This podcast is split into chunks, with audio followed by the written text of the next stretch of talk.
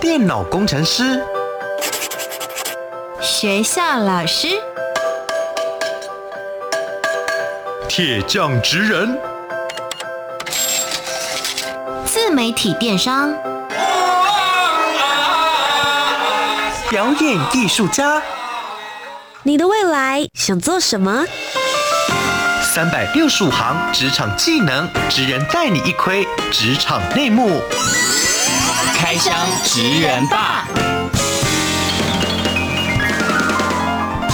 ，Ladies and gentlemen，各位学弟学妹们，欢迎来到开箱职人吧，我是你们的学姐涂洁。今天节目当中呢，要为大家邀请到的这一位学姐，我觉得她真的是女力的引导者。今天呢，大家就可以一起来听听她的职场体验。首先，先来听听关关学姐的声音。嗨，大家好，我是关关。关关学姐今天究竟要来分享是哪一个产业呢？我们透过三个职场关键字，一起来猜猜看喽。Master 职人 Key Words。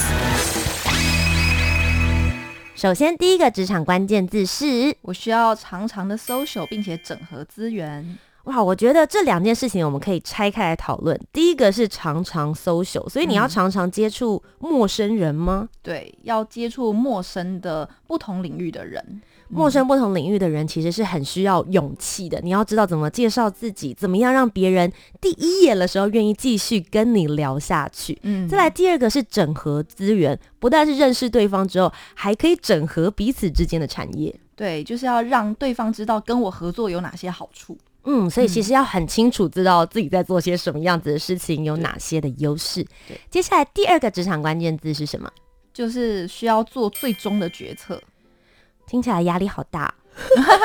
对，因为资讯很泛滥啊，资源很泛滥，有时候我觉得选择不做什么比选择做什么还重要。所以最终决策，你的最终决策是只 for 你个人吗？还是其实会影响到别人？嗯，会影响很多人，会影响很多人。嗯、好，究竟这个最终决策是什么呢？等一下专访单元之后，我们也继续来听听。嗯、最后一个，也就是第三个职场关键字：时间最自由，责任最重大，没有下班时间。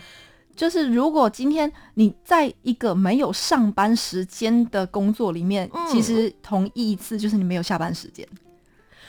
对，就是你自己什么时候上班，你自己要决定，对不对？对，可是没有下班时间，听起来是二十四小时你都在 run 这件事，哎，对，就是你的脑子不会停下来，或是突然之间，因为其实市场会一直改变，嗯、突然一个 moment 一个资讯进来，你就要马上有一些改变或决定。嗯、究竟关关学姐做的职业是什么呢？请你跟我们揭晓。啊，我自己是品牌创办人。是的，品牌创办人。今天关关学姐就来跟我们好好的聊聊她自己所创立的品牌，叫做关 Beauty。是不是先可以跟我们聊一下关 Beauty 究竟在做些什么呢？关 Beauty 基本上它是一个美妆保养零售的平台，它是以电商为主的。嗯、是，就是只要跟美有关的，吃的会变漂亮的，擦的会变漂亮的，或是可以雕塑你的体态的，都是我们的零售范围内。电商平台其实是近年来最夯的一个产业，很多人都说把实体移到所谓的虚拟店面，可是你好像可以接触的很多观众群或者是消费群很多，但要真正可以把他们纳进你的市场，没这么简单，对不对？对，要要善用网络。哎，我真的觉得，就是现在有网络的时代，没事不要走在马路上。走在马路上的时候，是一种应该是一种优雅的感觉。你一定不单单只是要买东西而已，对不对？嗯，应该是说在，在如果你的商店是在马路上的话，你能够接触到的人群就是这一些。嗯、是对，就是你方圆几里内的。如果你是做餐厅，那 Uber Eat 也得他骑得到吧？他不会从高雄把你骑上来。是对，所以其实反而在网络的世界，你觉得可以接触到更多不同的消费群，对，甚至是没有国际边界的。也想问一下，其实关 Beauty 到现在，除了台湾的消费群之外，确实是有超越国界了是不是？有有有，香港有，马来西亚、嗯、也有，中国大陆。嗯、那我想问一下，关关学姐当初为什么会想要来创业？因为其实你刚刚也讲了，工作时间最长，责任最重大，嗯、为什么会想要来创业？在创业之前，你做的是什么样的工作呢？啊、呃，过去十年，其实我在组织行销工作。那我那时候带领的团队。我后台人数有到两万五千多个人，对，你是说你带领的 team 有两万五千多人？对对，那已经不是一般小公司，已经是那种大企业的规模了耶。对，有时候就是我们有时候办一场活动，可能来的人数大概就七百到一千人。哇哦，所以搞起来像尾牙。对，那当初既然就已经有了一个这么庞大的团队，其实待在原本的职业或是待在原本的公司就很不错了。为什么想要出来当老板？嗯，我觉得有很多原因诶。第一个原因是因为我在三十岁的时候，我的单月营业额就超过一亿，而且我的年薪超过一千六百万。我那时候有个焦虑，比别人跟别人都不太一样。我那时候焦虑是想说，我的三十岁如果是我人生人生中的巅峰的话，那我是不是只剩下坡路可以走？嗯。我就在想说，我要一直安逸在这样子的状态吗？嗯，然后用一样的工作技能重复三十年后，在这个产业退休，还是我可以再创造另外一个事业跟巅峰？我是觉得，如果以我的态度来讲，其实如果年收入一千六百万的话，你是很快就可以退休，也不一定要再工作三十年。还是其实你本身的态度也会觉得说，工作同时也是可以丰富你自己本身的价值。就看大家对于退休的。思维是什么？嗯、对，假设你的退休是每天在那边打麻将、看电视、追剧、躺在沙发上等死，那从三十岁开始等到死，真的是等有点太久，蛮久的，对啊，可能会退化很严重。嗯、对但是如果今天你的退休状态是你的人人脉资源，比如说你在社会的什么阶层，哦、你可以跟什么样的人相处，嗯，你的周遭环境谈论的是什么内容，嗯，或是你在人生中，比如说你真正到六十五岁。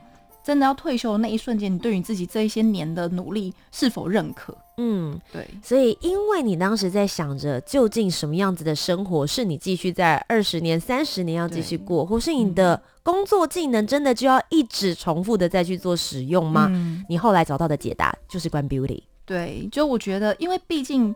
以前我在公司可以成为最大团队，或是销售第一名，我觉得，或是我的团队始终都是公司最多人的。我觉得是因为我有一个很强大的信念，是我很在意每一个人的理想，而且我很在乎我每一个伙伴他们想要照顾的人。嗯、所以其实我在做团队跟做业绩的时候，我比较常的是想的是我团队能不能赚到钱，嗯、比较不是想的是我自己能不能赚到钱。那我也相信没有人会为你工作，其实每个人都在为自己的人生而努力。他其实不在意。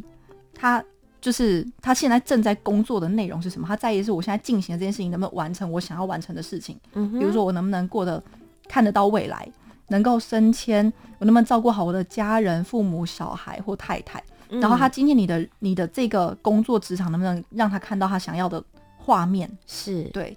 那今天在。以前过去的公司里面，毕竟公司是别人家开的，就有很多游戏规则要 follow。当然，原原本的公司，是但是就我想要去创造一个更。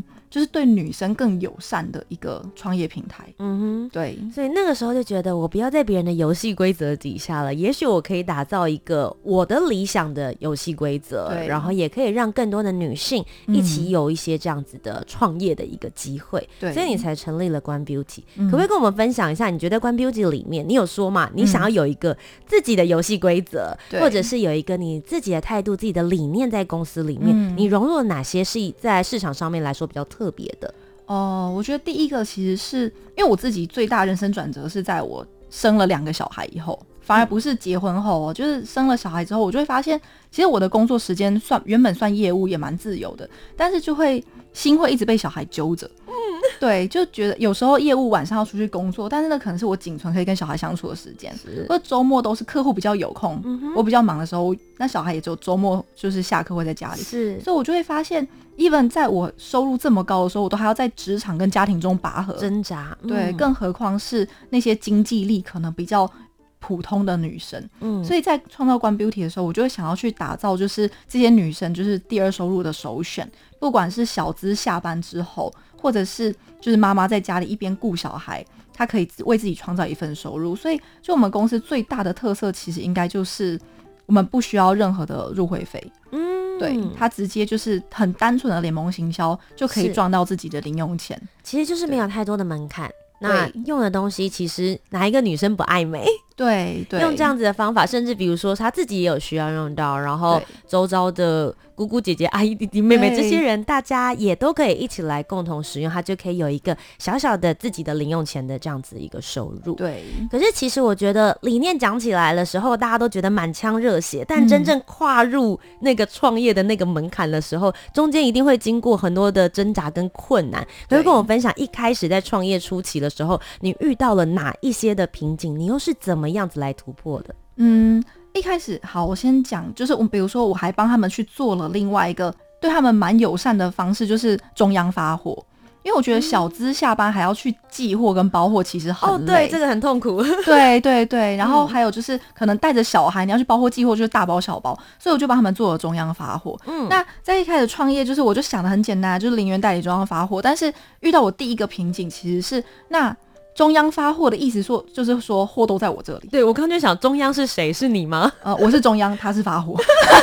OK，你的助理是发货，好。对，但意思就是所有的事情都要掌控在你自己这一边，所有大家的资料全部都进到你这里来。对，搞一堆地址你就疯啦。对，就是光这件事情，还有一个就是货要摆在哪里啊？就是我在。制造的过程中，我还没有思考我的仓储，哎，总不能放在工厂那里吧？对啊，也不能放在家里吧？就刚好不用走路。嗯、对，那后来呢？你怎么解决这些事？真的是开始了之后才发现，对，对，对，开始才发现，就是租仓库啊，嗯、然后仓库又有分成很多不同的方式。嗯对这应该不是你原本知道的知识范围内吧？不是哎、欸，就真的要很认真去研究，然后去算每一天的就是价格。嗯，对。我想问一下，像创业前跟创业后，前面一定有想的很美好的地方，嗯、到真正创业后就会发现，哎、欸，其实没有你想象中的这么梦幻泡泡。有没有让你觉得差距最大的事情？比如说，像我一开始希望可以帮助这些女生去得到第二份收入嘛？是。那我只有意识到是他们要得到第二份收入的这个结果。但是这比较像是冰山层面上面看得到的，就是诶，我赚得到钱跟赚不到钱的这个结果。嗯、但是其实冰山底层下，他要累积的东西比我想象中的还多。比如说，比如说他们自己的心态跟认知。哦，他们可能一开始会觉得，诶，我发发文就可以赚到钱，但后来发现他们需要去跨越的心态是，我现在正在进行销售工作。有些人光我在销售这件事情就跨不过去了。你是说他会不好意思告诉别人说我正在销售东西，对，或是我在赚朋友钱，嗯、或是有人会拒绝我？哦、对、哦，我觉得会耶。对那像这种心态的时候，对不起，因为我觉得我自己也会有。对，那如果遇到这样子的事情的时候，你会怎么样子跟你的伙伴说？所以就可能从结果从平本来只有做平台，后来变成要做到教育训练。就是我要给他们基础的认知跟观念，嗯、是，所以就变成是 Grand Beauty 里面，其实你们也会上很多不同的课程，甚至有学院。对，好，所以刚刚有讲到的是有在心态层面上面、技术层面上面的。那你们在整个呃组织的过程里面，包含在公司自助，嗯、甚至是比如说一些管理者应该要知道的事情，像是成本控管，还有刚刚讲到的做最终决策。哦、你觉得身为一个创办人，嗯、在这一方面的话，你有些什么样的挑战？我觉得很 很多哎、欸，就比如说选品，今天光选品。我就已经要很绞尽脑汁了。对，因为其实你们一直有在推出新的品项。先跟大家讲一下，我在他们推出第一个就是媒体膜是他们的第一个产品的时候，我就已经认识关关，然后我就已经有在接触他们家的产品了。嗯、我超好奇你是怎么选品的？就是选品站在消费者角度，就是要有感。我要怎么样让你使用我的产品觉得哇，体验感超级好的，嗯、但是它的成分相对的又非常的安全跟温和。嗯、那这时候只有一个方法，叫做高成本。只要你的成本愿意砸下去，嗯、它就会让消费者有很快的体验感，而且是安全的。是，所以公司到底要花多少钱在一个产品上，就是第一个决策。可是成本这件事情就影响到后面，不论是分分润，就是我们自己现在、嗯、呃。有在经营的人，那你刚刚讲到他们会有一些零用钱，零用钱可能会变少。那如果他们零用钱不要变少的话，嗯、那就是公司要中央本身 对 中央本身的利润可能也会变少。可是你投注了很多时间呢，对那这个成本之间的转换跟换算，你自己是怎么样子来去做调整的？这真的就是常常都会被我的，就是我也会有一个工作团队嘛，他们都会说，哎、欸，你会不会？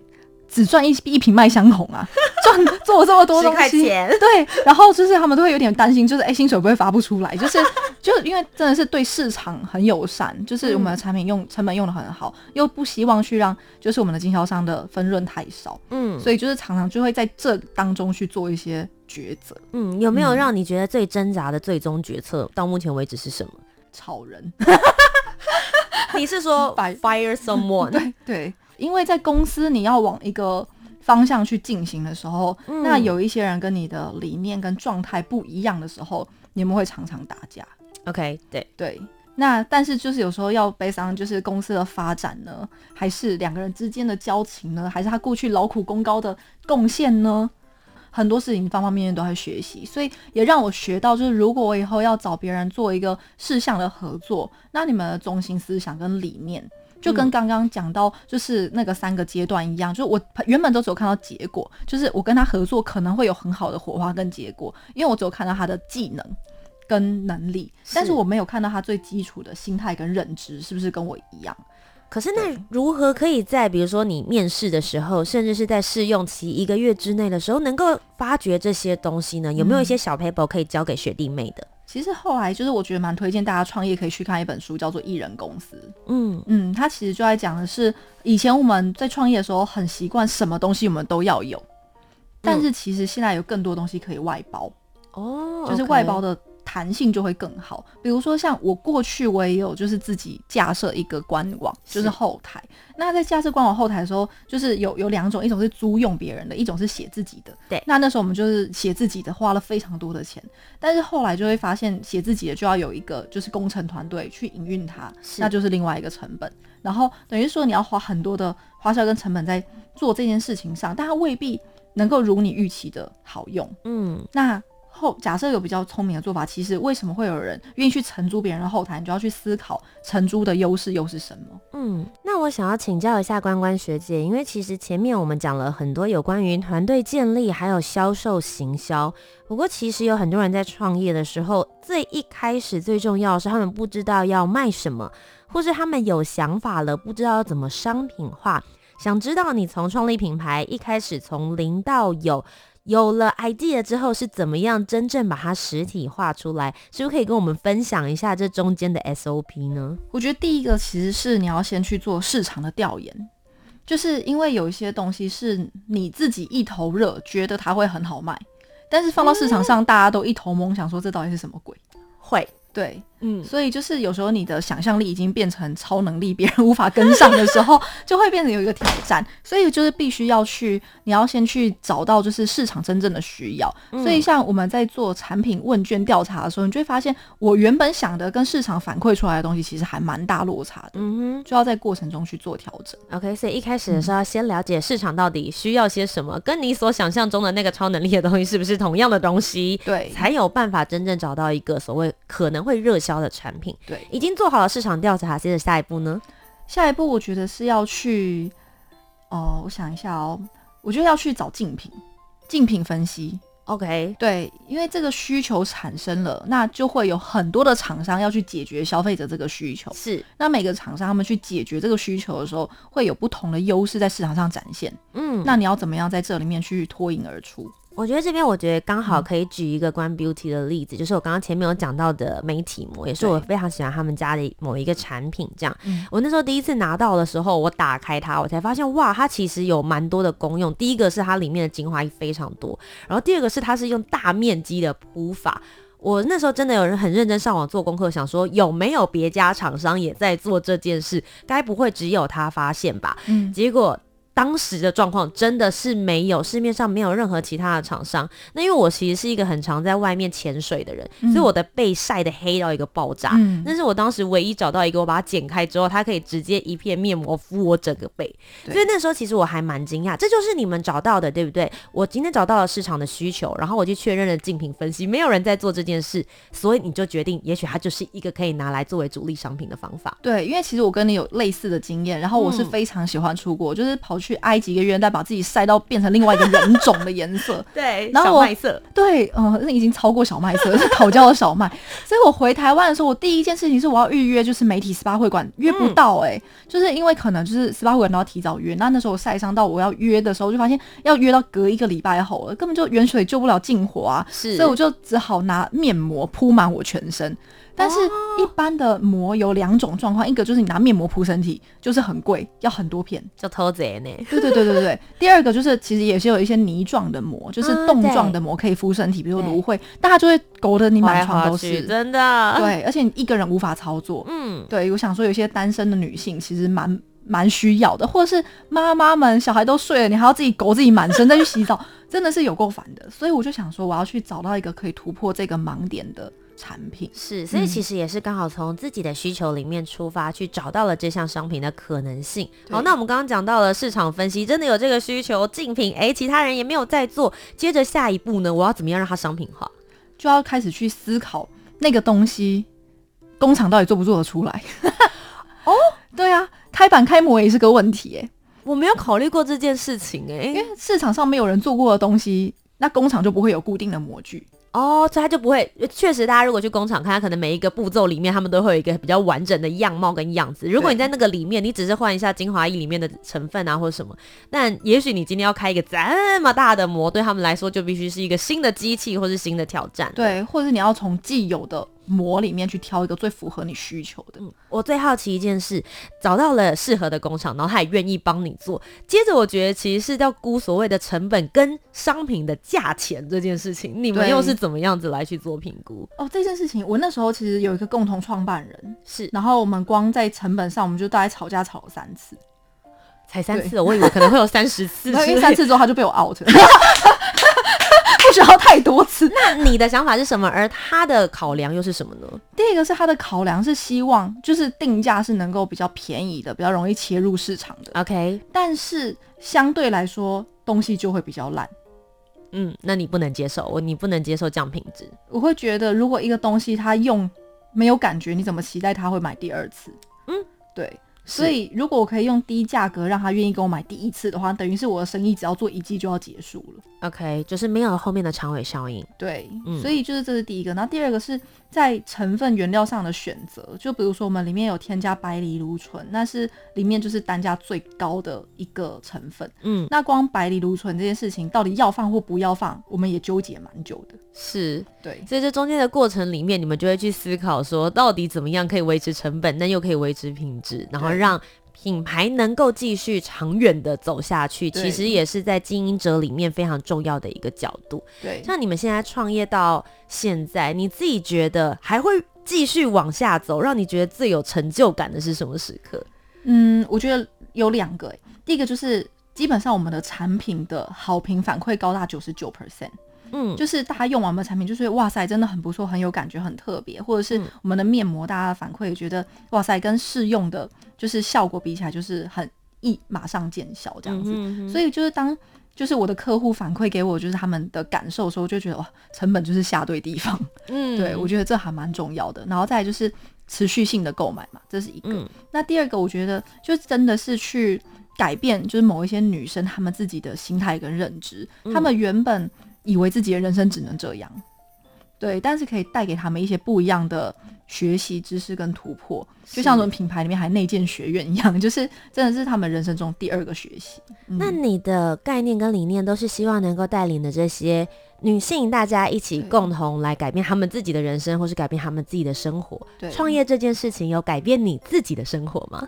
其实蛮大的，也就是我有一个信念叫做 “make it happen”，就是我。我自己可以使所有事情发生，嗯，所以就是我觉得真的就是一个有看过洛基拳王吗？真的就是被重击之后要再站起来的每一个过程，不管是在任何一个挑战上面，嗯、就是我觉得在市场上，不管是不是创业啊，就是就业也会遇到很多的浪，对你一波一波的打来。嗯、但是你在遇到这个困难跟就是需要在转弯的这个路径，对你来说，你看到的是死胡同，嗯，还是它只是一个。要转弯的 sign，我觉得这很重要。嗯。我很好奇，因为你前面有提到，在创业的过程里面的时候，其实市场一直在改变。对，你自己又是怎么样子去因应这个改变，让自己不断的成长，让公司也能够成长呢？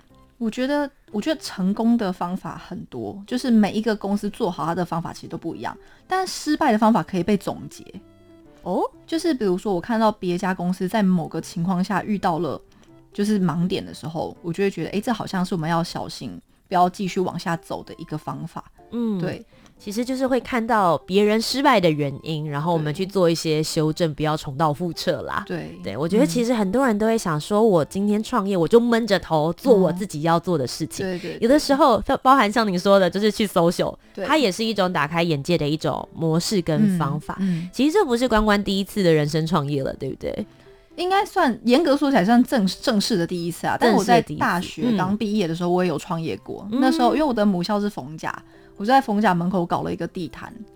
对，当时是做地摊老板娘，卖什么？卖衣服，也是跟美有关的。那 那时候纯粹是因为我很喜欢买衣服，我觉得卖衣服可以一直买衣服。OK，对，四个月烧光三十万收摊。哦天哪！所以那一次算是小小的失败经验，但其实也让你在后来的时候，包含在这一次创立 Guan Beauty，其实有更多不同的能量。嗯，虽然已经过了一段时间了，但它其实这个经验是有深深的烙印在你的心里面的。对，其实我会觉得，我也蛮想要跟学弟妹分享，就是很多人他都会，像我觉得我第一次的创业比较像是逃避就业的创业。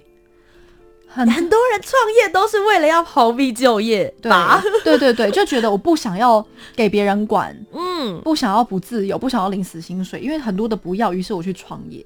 但其实那样子的能力跟能量是不够的。嗯，就是我觉得，如果你真的要创业，你在市场上面要有所谓的感召力，其实你要去为别人设想的比自己设想的更多。嗯，所以假设你的创业的状态变成与民争利。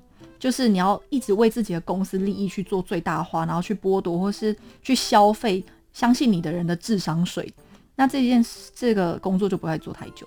是，其实有的时候就是一个利他利己，然后大家一起共同共享。对，嗯，我觉得这是今天关关学姐来到节目当中给我们最大的一个理念。嗯，那我相信有很多的学弟妹们听节目听到这边之后，就会想说，哇，我未来也想要像关关学姐一样，创立自己的品牌，也能够成为一个创业家。那如果真的有这样子的想法的话，你会建议他们大学可以念些什么样子的科系，或是在闲暇时间的时候可以补充哪一方面的知识或是能量呢？嗯，如果就是你真的大学要选一个科系读的话，我觉得去读财经相关或是商相关，就是你的数学观念好，我觉得还蛮重要的。嗯，因为你每天都在跟数学过日子，当然就是微积分不用太好，但是但是你的基本的算术逻辑是要有的。是对，所以财经或是商务方面，那他如果已经念完大学了，他现在可能在这个商务上面他已经有一些成就了，嗯、他准备要创业的话，你会给他们什么建议？我觉得去进修行销。因为你的产品再好公司再大，卖不出去都等于没有。是对，我觉得去进修行销，就是比如说现在行销方式有很多，电商行销、广告行销、自媒体行销，就是你一定要在行销领域有一些认知。嗯嗯，对，其实就是不要停止学习。一个品牌能够持续的发展，很重要的是了解过去，确定现在，以及要展望未来。想问一下关关学姐，最后一个问题。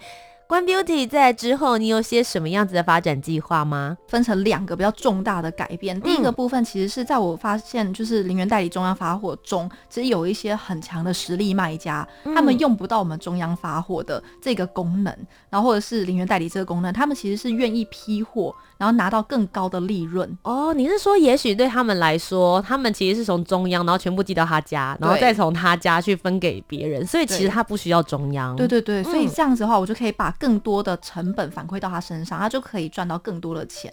所以，我们之后也会把就是批货制纳入公司的其中一个板块，就不是只有联盟行销的中央发货电商的这一块。那另外一个部分是，我们会在明年度开始，每一个月会有一次的类似 workshop，就是沙龙，嗯、就是我会去办实体的教育课程。就是说教育课程有点太严谨了，就我会做实体的分享会，我去跟他们分享，就是我怎么样在结婚前准备一个婚后就自由的人生，嗯，然后怎么样去在赚到蛮多钱之后把自己的人生理财，或是把人生管理的更好，或者在我创业之后，怎么样把我的家庭跟事业做一个 balance，或者是在我最近看了哪一些书，然后这个书里面对他们来说有一些什么样重要的启发，帮我们做一些整理。我会把一整年度的，就是活动设计出来，然后做线上线下的同步。线下大家就可以跟我们见面，然后来就可以互相认识其他的姐妹淘们。那线上的部分也可以做个同步的学习。今天非常谢谢关关学姐来到开箱职人吧当中跟我们分享了很多的创业故事。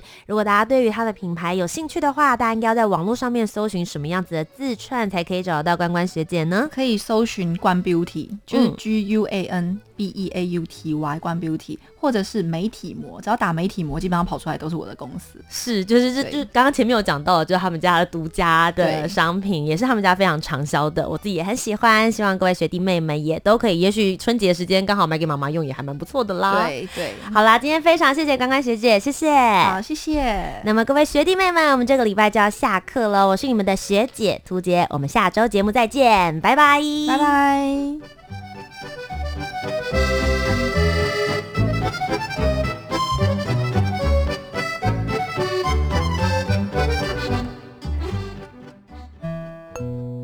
台湾之音，给你最有 feel 的声音。